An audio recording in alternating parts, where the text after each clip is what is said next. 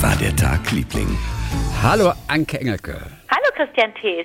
So, hast dich schon daran gewöhnt, dass wir am Montag kommen, immer jetzt immer? Ist für mich okay. Ich finde diese Modo, ich finde Modo ist auch so eine coole Formulierung. Modo Der Mojo. Modo-Podcast. Von Modo Mojo. Ja, das willst du ja, aber ich ver- verstehe dieses Mojo-Ding nicht, aber ich hänge mich da gerne dran. Okay, der Modo Mojo. Ich verstehe Wir sind der Modo Mojo. Der Modo Ich war neulich mal wieder in der Bar, Chrissy. Gibt's nicht auch ein Mojo als Drink? Nee, Mojito haben da alle Ich bestellt. glaube auch. Ich hätte gerne Mojo getrunken. Soll ich dir sagen, äh, also alle PCR getestet, soll ich dir sagen, äh, in, in dieser Bar, und das war auch eine geschlossene Gesellschaft, das war ein Abschlussfilm, äh, Abschlussfest von einem Film. Und da haben auch viele Menschen dieses Ding getrunken, wieder vergessen, wie es heißt. Und du, bist ja auch überhaupt keine Hilfe, du kennst dich ja mit Alkohol gar nicht aus. Einen Drink. Einen der- Manhattan vielleicht? Oder eine Bloody Mary? Ich, ich wüsste gar nicht, wie das, wie, also Bloody Mary, du, wenn du das siehst, ähm, äh, weißt du doch gar nicht, was es für ein Drink ist. Aber es gibt so einen Drink, den, äh, äh, den gibt es immer in einem, in, in so einem, in so einem Kupfer, in so einem, in so einer Kupfertasse und der heißt Moskau Mule. Moskau Mule? Ja. Wie, wie Das ist, das ist Wodka, Ja. das ist, das ist Ingwer, Oh, Ingwer. Mag ich gerne. Limo und Limetten. Also sauer. Ja. Also Aber ich, ich würde den Drink lieben. Ohne den nicht Wodka. merke ich gerade wahrscheinlich. Äh, nee, nur mit Ingwer und Limette fände ich den super. Okay, Wodka weglassen. Also, das ist Moskau Mule. Und das habe ich auch beobachtet in der Bar. Ich war ganz aufgeregt, dass ich mal wieder in der Bar war. Äh, was, so, so, was total, das fühlte sich total gut an. Well, which city are we talking about? We're talking about Cologne. Oh, you're talking about talking about the Cologne. KGB Bar. Oh no, really? Oh, that's KG awesome. Das Anke. ist die Bar oh, KGB that's Bar heißt. Es ist auch so Ja, gut, vorbei irgendwie, aber es ist natürlich großartig, weil es sie schon so lange gibt. Ähm, so, und da wurde getrunken. Wie komme ich da jetzt drauf? Warum komme ich auf Drinks? Ach, Mojo. Naja, genau. Es gibt keinen Drink, der Mojo heißt. Ich glaube, es gibt Mojito. Ja, es gibt Mojito Das war Fall. vor zehn Jahren, glaube ich. Der es gibt Drink, den der- Mojito. Der in Bars getrunken wurde. Oder vor 20? Weiß ich nicht. gab mal so eine Phase, da habe ich, kenne ich Leute, die haben den ständig getrunken. Habe ich ja da schon nicht verstanden. So, ich habe natürlich, was habe ich getrunken in der Bar? Du hast getrunken ein Wasser. Nee, du hast einen oder einen Hugo. Ganz viel Wasser. Oder einen Hugo. Ich war der Partypoop. Ich war mal wieder die schlechte Laune in Person. Nein, überhaupt nicht. Also man, die Zeiten sind ja auch vorbei, dass du blöd angeguckt wirst. Du hast den meisten Spaß, aber trinkst nur Wasser und die Leute sagen, wie bist du denn drauf? Und da denkt man so, naja, aber Leute, also wenn ich schlechte Laune habe oder unausgeschlafen bin oder sonst was, ähm, dann bleibe ich doch zu Hause, dann komme ich doch gar nicht erst auf eure Party, ne? Oder? Ja, sehe ich auch so. Warum Kurz heißt der abwesend? Mos... Warst du kurz abwesend? Nein, überhaupt nicht. Ich wollte dich nur fragen, warum heißt der Moskau Mule? Was, was ist, Mule ist doch so ein Muli oder irgendwie sowas. Ein Esel? Ein Esel aus Moskau? ja, ist ein Esel ein Muli? Ist Ist- ein äh, Esel aber ist nicht das Gleiche. Muli? Ist das nicht der, oh Gott, ist das nicht der, wie heißt es denn, wenn ein Esel und ein Pferd sich mögen? Das auch, das ist doch auch irgend, ne? Oder Also ich google gerade und ich, ich entdecke... Nicht, du googelst nicht. Mach Nein, das äh, ja, ich kurse ja gerade. Und in Bad Camberg in Hessen, da gibt es eine Interessengemeinschaft für Esel- und Muli-Freunde. Oh, Aber- oh, wie süß. Also, also Esel, ich meine, klar, ich kann jetzt mal, ich kann jetzt nochmal Ekosian. Was ist der Unterschied Ja, bitte. zwischen Esel und Muli? Oh, Wie schreibst du denn Muli? M-U-L-I? Mhm. Kreuzung aus Pferd und Esel bezeichnet man allgemein als Mulis. Mhm. Streng genommen sind das zwei verschiedene Kreuzungen. Das Maultier, eine Kreuzung aus Esel, Hengst und Pferdestute, und der Maulesel, eine Kreuzung aus Pferdehengst und Eselsstute. Okay. In, in beide Richtungen geht es. Und das ist ein Muli. Okay, cool. Muli, Aber Maultier. ich kann dir nicht sagen, wa- was das jetzt mit dem Drink zu tun hat. Ich habe gar keine Ahnung. Oh, da muss man einen Bartender Oh, fragen. ich weiß, das wüsste man ganz gerne. Wir können Nick Schenker anrufen.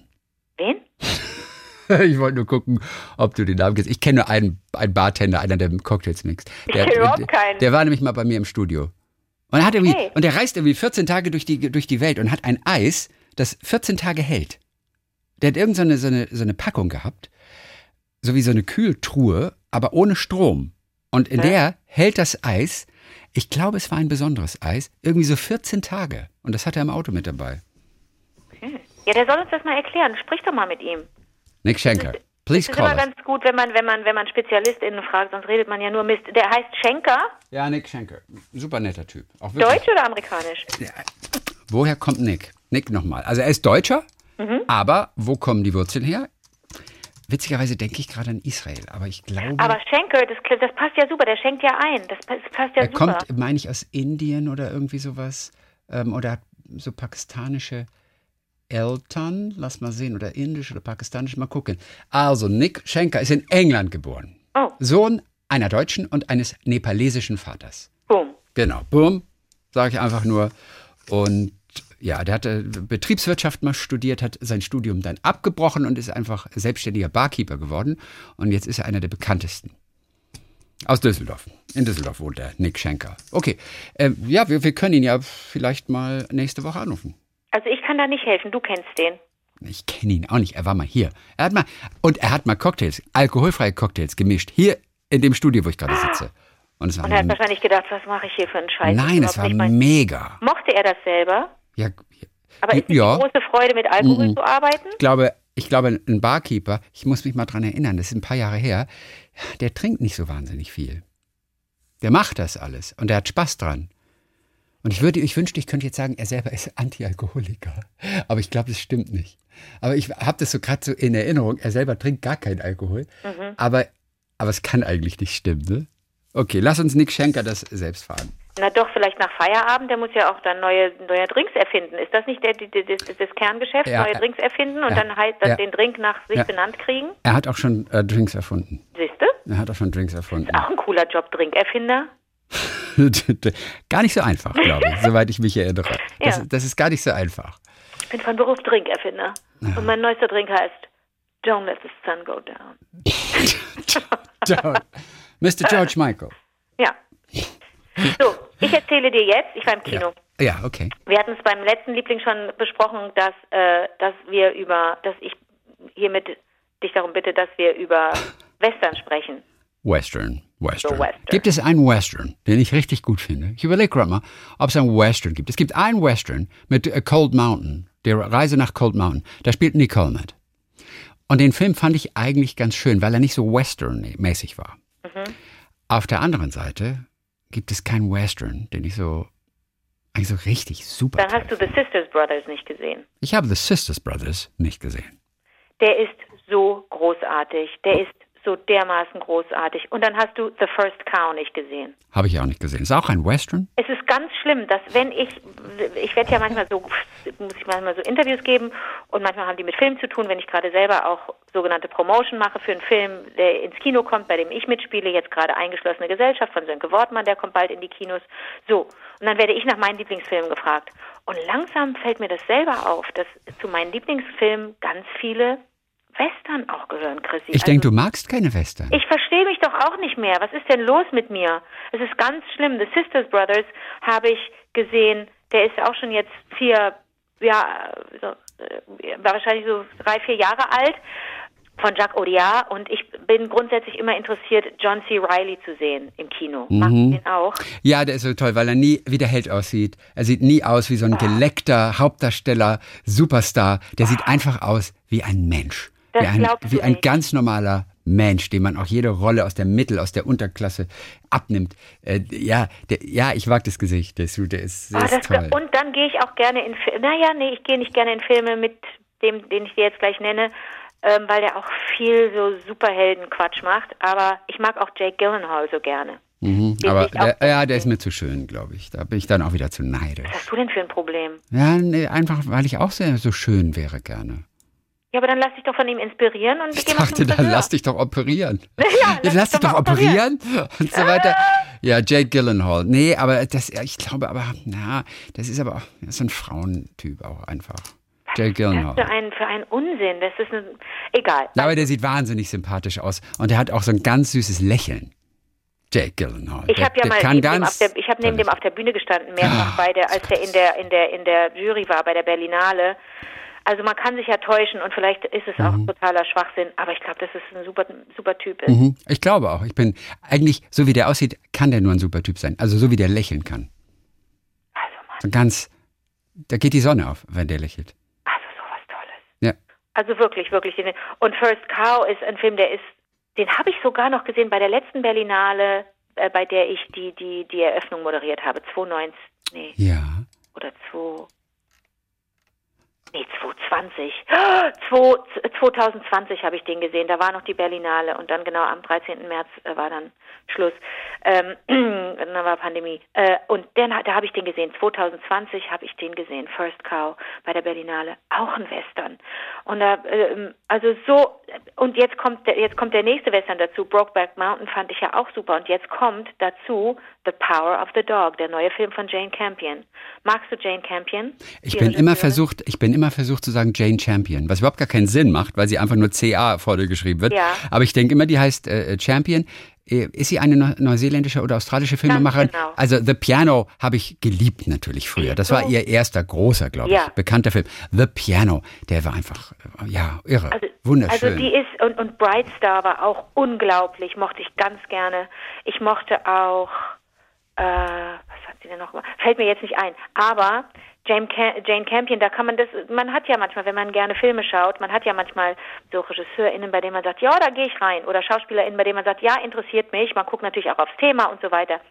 Aber da bin ich natürlich, war ich im Kino vor letzte Woche, ja, letzte Woche, The Power of the Dog. Und du siehst in diesem Film unter anderem den großartigen Benedict äh, Cumberbatch oder wie wir sagen, Benedict Q Cumberbatch. Bist du auch ähm, eine Cumberbitch? Ach so, das sind seine Fans, ne? Mhm, die Cumberbitches. I'm, a, I'm such a Cumberbitch. Ich habe den zu spät irgendwie auf dem Schirm gehabt. Basti hat mir schon immer so vorgeschwärmt von Sherlock. Ja, oder? okay, gut. Mhm, Ne? Von Sherlock. Und ich habe nichts mitgekriegt und ähm, aber ich kannte den einfach nur als Schauspieler und wusste auch, dass er ein toller Theaterschauspieler ist und hatte auch Aufnahmen von ihm gesehen ähm, äh, von Letter of Note und Letter äh, ja äh, ja hab so Lese, Lesereien von ihm auch verfolgt und fand den einfach immer faszinierend und jetzt habe ich den als als Cowboy gesehen. Chrissy also wir, ich wünsche mir von dir, dass du diesen Film anschaust. Ich erzähle dir kurz, worum es geht. Ja. Also, der spielt Aber nicht so viel verraten. Ich bin da, ich, ich krieg da immer Oh. Herzklopfen, weil ich, ich gehe auch gerne in Filme, ohne etwas zu wissen. Weil ich nichts ich wissen denn möchte. jetzt? Naja, du erzählst ein bisschen, aber nicht zu viel. Oh, ich wollte jetzt relativ viel darüber erzählen, weil, mich da so, weil ich so viele Fragen Ah, habe. okay, gut, hau rein. Aber vielleicht Hau kannst rein. du ihn trotzdem sehen. Ja, Könntest natürlich. du das bitte machen? Ja, ja, ja. Wirklich, auch wenn ich jetzt alles Ich stelle mich jetzt mache? einfach mit meinen Bedürfnissen einfach mal zurück. Ach, du bist so ein guter Freund. So, pass auf. Ja. Ja, ich kann dir vielleicht so ein bisschen Hintergrundsachen sagen. Naja, also The Power of the Dog. Es geht darum. Der, der, der spielt, genau, spielt von vor genau 100 Jahren, in den 20ern des letzten Jahrhunderts, ja? Irgendwo in Montana. Eine, un, eine atemberaubende Landschaft. Mhm. So, die Wahrheit ist, war natürlich die Pandemie.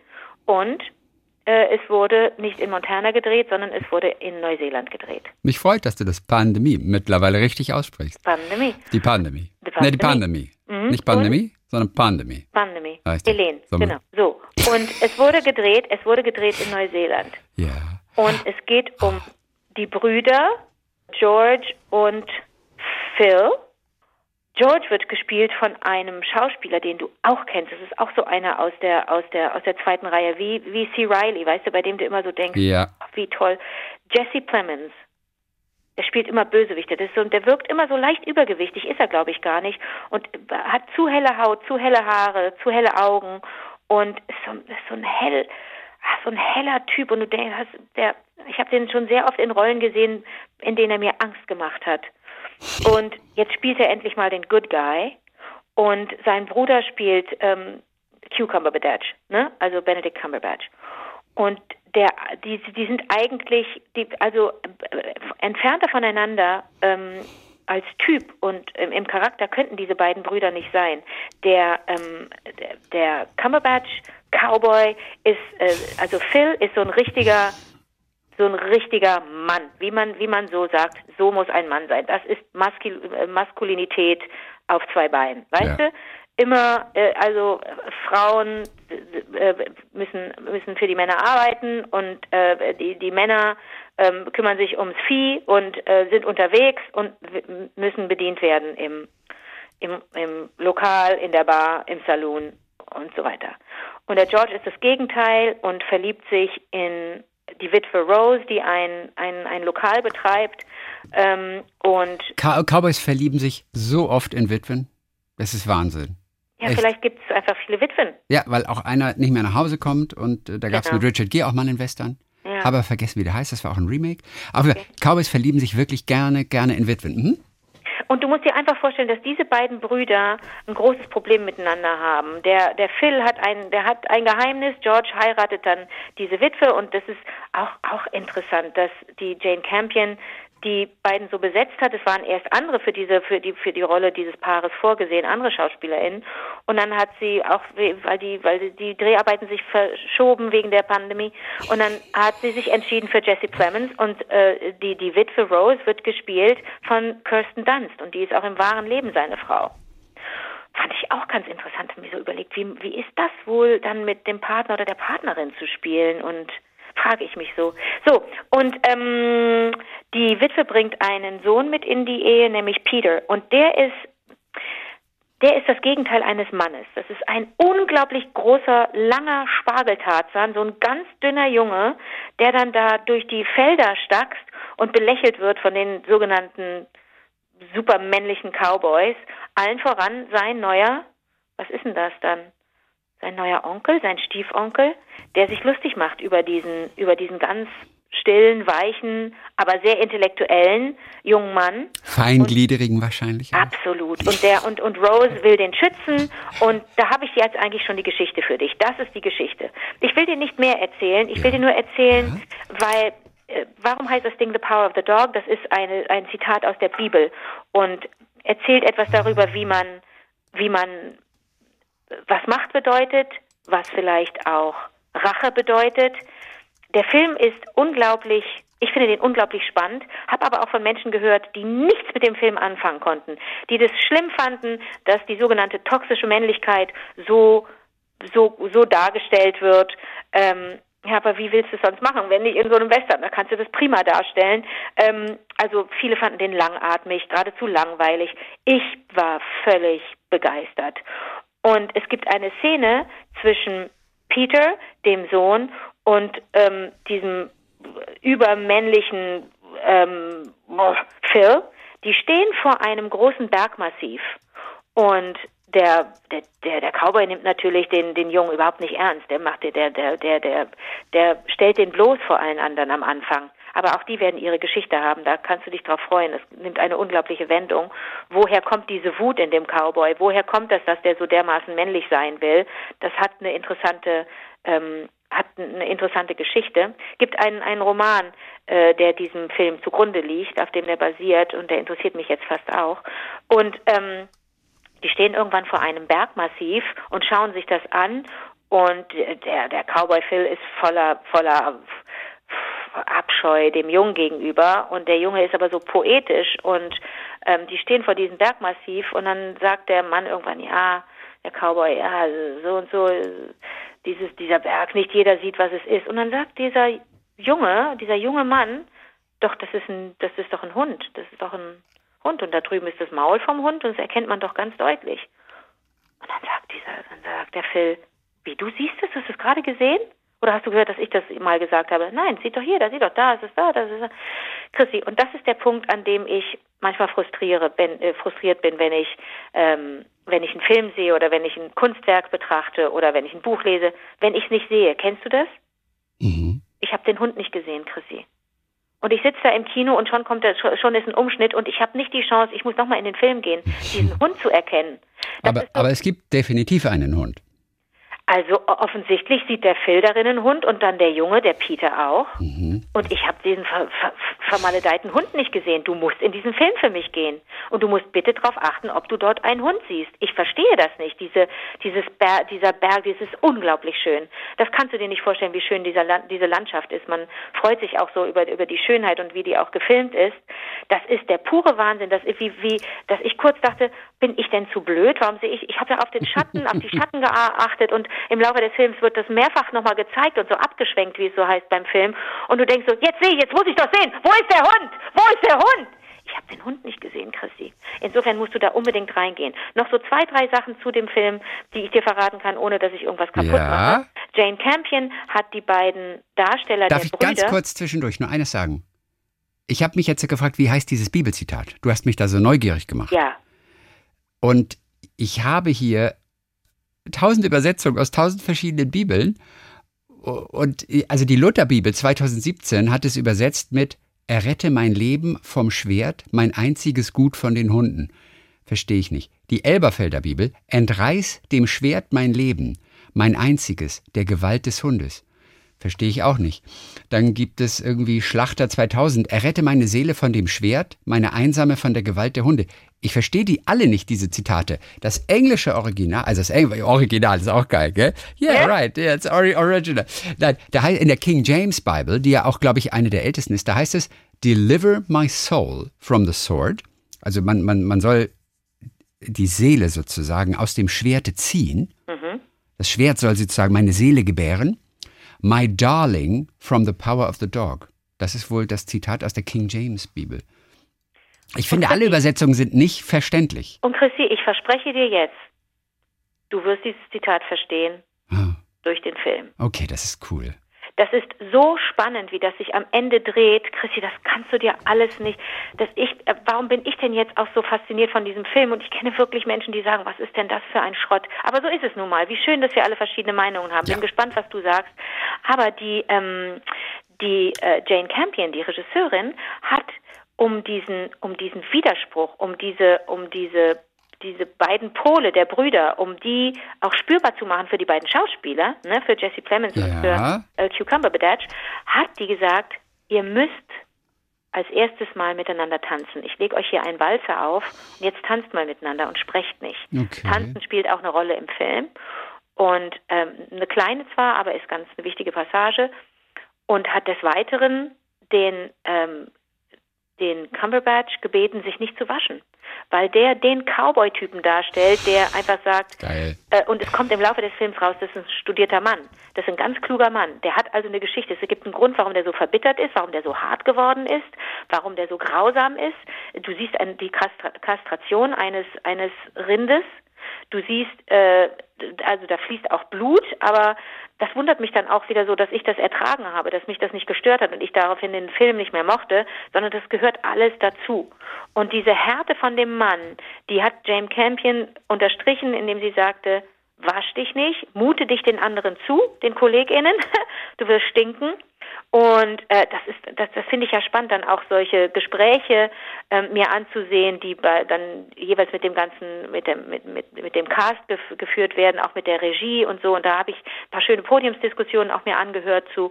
Und das ist ganz spannend, sich mit dem Film auseinanderzusetzen. Und ich bin so neugierig, was du davon hältst. Also ich, ich, ich möchte wirklich ähm, ich will vor allem das Zitat verstehen und deswegen werde ich mir den Film angucken. Alleine da, deswegen, ich möchte das Zitat ähm, verstehen. Also rette mein Leben vor der Gewalt dieser Hunde, okay, das verstehe ich. Also es gibt eine moderne englische Übersetzung ähm, aus, ich glaube, letzten Jahr oder sowas. Und da heißt es, deliver my, my soul from the sword. Gell, das ist doch so, man, man, man, die, die Seele soll sozusagen aus dem Schwert herauskommen, richtig? Ja. My precious life from the power of the dog. My precious life, mein wertvolles Leben vor der Macht des Hundes. Soll man gerettet werden, aber oh, also, pass auf, einfach, was du mitnehmen kannst, ist, erlöse mich. Also es geht darum, dass sich da ja. einer von dem anderen erlösen muss, weil er das nicht aushält, weil er etwas nicht aushält. Gut. Und ähm, wie das genau passiert, das wirst du dann in dem Film sehen. Das ist äh, wirklich, das ist wirklich, der halt noch so nach, wie man sagt. Wie sagt man? Ja, ne? Ja, der halt nach, der, klingt, ja. der schwingt noch nach. Nee, der halt in, noch. In ja, weil, weil dieser, weil die, weil, weil alle dort ein Geheimnis haben, weißt du, es ist ja schön, wenn die Figuren, wenn du nicht so eine eindimensionale Figur dann auch erlebst, sondern du merkst, da ist noch was da. Warum ist denn jemand so so ähm, intolerant und so, warum unterdrückt der alle? Warum ist der so, warum äh, ähm, bewertet der Menschen so schnell und ist so so ungerecht? Das hat ja einen Grund. Warum ist die Frau so so hilflos? Warum ist die, warum hat die so Angst um ihren Sohn? Warum warum schützt sie den so, ne? Also das sind so, es sind so interessante Figuren. Ich bin sehr gespannt, was du sagst. Okay, sehr cool. Darf ich dir eine Geschichte zu Jake Gyllenhaal erzählen? Ja, bitte. Äh, der hat mal äh, gedreht, glaube ich, mit Jennifer Aniston. Ich glaube, okay. The Good Girl oder sowas. Okay. So Anfang der 2000er. Und er hat äh, eben mit Jennifer Aniston gedreht, die war ja mit Brad Pitt verheiratet gewesen. Ah, Und es gab sehr viele gewagte Szenen zwischen diesen beiden. Mhm. Und deshalb war es ihm wahnsinnig unangenehm, als er dann Brad Pitt kennengelernt hat, der ja irgendwie auch mal fünf Jahre mit Jennifer Aniston verheiratet war. Und, äh, und es war ihm so total peinlich. Und das Ganze endete darin, dass er aus Versehen irgendwie seine Hand, als er ihm so die Hand geben wollte, an der Tür angeschlagen hat. Dann hat Brad Pitt aber sehr süß darauf reagiert und, und hat ihm irgendwie die Hand gereicht und hat gesagt, naja, du hast ja noch eine, ist alles in Ordnung. Oi. Ja. Ah, und wahrscheinlich war es richtig so Comedy, weißt du, so Physical Comedy, wo er irgendwie cool irgendwie ihm die Hand geben wollte und versehentlich schlägt er sie in der Tür an und macht ah. Denkst, Aber das ist, so ist ja das Leben auch, oder? Dass, Ja. man, sich, dass man so angespannt ist, weil man Schiss hat vor einer Natürlich. Begegnung oder einer Situation und dann macht man alles falsch. natürlich. Wie läuft denn dein Tag, Liebling? Der Berliner Tagesspiegel, äh, der hat eine ganz schöne Sache. Und zwar, die machen Nachrufe, die hört man ja sonst, wenn jemand gestorben ist, weil es eben eine prominente Person war, eine der Gesellschaft sehr vertraute, bekannte Person. Weißt du, ne, jemanden, den man kannte. Und der Tagesspiegel, der hat eine Serie Nachrufe auf nicht prominente Berliner, also auf Berliner, die keiner kennt. Und machen das mit ganz großer Liebe. Und hier geht's um Harry. Harry, der hatte einen Imbiss an der Yorkstraße. Und hat säckeweise das Geld daraus getragen, heißt es. Und ich will nur ganz kurz von Harry erzählen oder kurz etwas vortragen daraus, weil man einfach nur denkt, irgendwie, mein Gott, was für ein Leben. Also Harry auch später nochmal wieder eine kennengelernt. Also Harry muss etwas über 50 Jahre alt gewesen sein, als er sie kennenlernte. Das war Karin, 25, die arbeitete als Putzkraft in dem Wohnhaus, wo er Hauswart, Verwalter und Techniker war. Und unten drunter war eine Kneipe und er über der Kneipe in so einer Einzimmerwohnung. Und er hatte auch gar kein Interesse an ihr. Sein Leben war schon voll genug. Er hatte so viele Frauengeschichten gehabt, zwei gescheiterte Ehen, Ehen, zwei Kinder, die nichts mehr von ihm wissen wollten. Und Karin war verheiratet, hatte einen Sohn und war vor allem viel zu jung für ihn. Doch eines Tages hat er ihr Skat beigebracht. Und da kam ihr Mann in die Kneipe, hat sich vor ihr aufgebaut und hat ihr eine Ohrfeige verpasst. Was? Und Harry, der eigentlich Heinz heißt im echten Leben, er hat ihm einen Kinnhaken verpasst. Die Poli- Schlägerei. ja, und die Polizei wurde aber geholt und hat den Ehemann dann raus eskortiert. Und zwischen Heinz und Karin gab es ab diesem Moment eine Verbindung. Und irgendwann sagte Heinz zu ihr, wenn du dich von ihm trennen willst, dann steh ich hinter dir. Oh. So, und die Geschichte geht gleich weiter. Aber in der Zwischenzeit einen kurzen Rückblick auf Harrys Kindheit. Der ist aufgewachsen als Einzelkind am Kudamm. Und einmal ging seine Mutter mit ihm auf den Spielplatz. Er wollte unbedingt alle seine Buddelsachen mitnehmen. Und als er sie aber nicht wieder zurücktragen wollte, hat sie die einfach in den Landwehrkanal geschmissen. What? Das sollte ihm eine Lehre sein. Und es passte aber zu seiner Mutter, die angeblich Goebbels mal eine Backpfeife ver verpasst haben soll.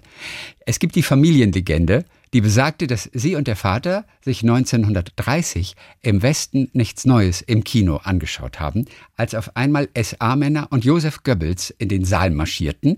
Der soll sie am Arm gepackt und zu ihr gesagt haben, so ein Film geziemt sich nicht für eine deutsche Frau. Zack, hatte er eine Schelle im Gesicht. Und dann rannten Vater und Mutter so schnell sie konnten. Und der Vater ist dann irgendwann gestorben. Er und seine Mutter waren dann 1943 verschüttet. Dann näherte sich die Front, dann sind sie zu Verwandten aufs Land gezogen. Er ist in der DDR großgewachsen, hatte aufgewachsen, hatte Abitur gemacht, Ausbildung zum Fernmeldemechaniker, war dabei beim Volksaufstand 17. Juni 53, lief ganz vorne mit, hatte einen Heidenspaß, die SED-Parteibüros zu zerlegen. Danach musste er sich in den Westen absetzen. Sein Mütterchen kam dann ein paar Jahre später nach. Er heiratete das erste Mal, bekam eine Tochter und er trank, rauchte, schlemmte und liebte andere Frauen. Er heiratete ein zweites Mal, bekam einen Sohn, wieder dasselbe. Außerdem hat er drei Imbisse am Laufen. Zwischenzeitlich gab es Ärger mit der Polizei, weil ihm eine Geliebte unterstellte, er habe Lieferautos unterschlagen. Er meinte aber, dass das seine Autos gewesen seien, die er bar bezahlt habe, nur halt ohne Papierkram. Der Staatsanwalt sah das anders, weshalb Heinz ihm eine Backpfeife gab. Sag mal. Das da, kostete- da fliegen ja die, das ist ja Backpfeifenkönig. Ich weiß, das kostete eine Menge Geld und ein paar Wochen Gefängnis damals. So, und jetzt sind wir wieder zurück. Er und Karin, viele Jahre später, er konnte so wahnsinnig schön mit ihr lachen. Und sie sind zusammengezogen in eine Dachgeschosswohnung. Sie brachte einen Sohn mit. Zusammen haben sie noch eine Tochter und einen Sohn bekommen. Er nannte sie blondes Engelein oder mein blondes Engelein, machte ihr jeden Morgen Frühstück. Und wenn sie stritten, dann wurde es laut, dann knallten die Türen und sie rannte auf den Kudamm. Dann ging er sie suchen. Aber sie hatte ihm so ein bisschen das Gefühl gegeben, endlich irgendwo angekommen zu sein. Deswegen passte das so gut mit den beiden. Und Silvester irgendwann mal. Sie wollten zu einer Party. Sie hatte keine Handtasche dabei. Er ging in einen Laden und kaufte ihr eine. Eine goldene.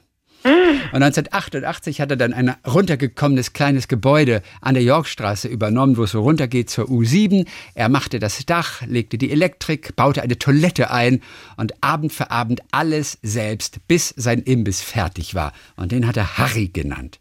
Pommes gab's da, Würstchen, Suppe, Schnitzel, Kaffee, Bier und Heiz war an der Theke. Von früh bis spät eigentlich gelernter Dreher. Und für seine Tochter war dieser Imbiss ein Paradies. Nach der Schule war sie immer da, durfte sich Cheeseburger machen, Eis essen und hat auf dem Bürgersteig vor dem Imbiss Radfahren gelernt.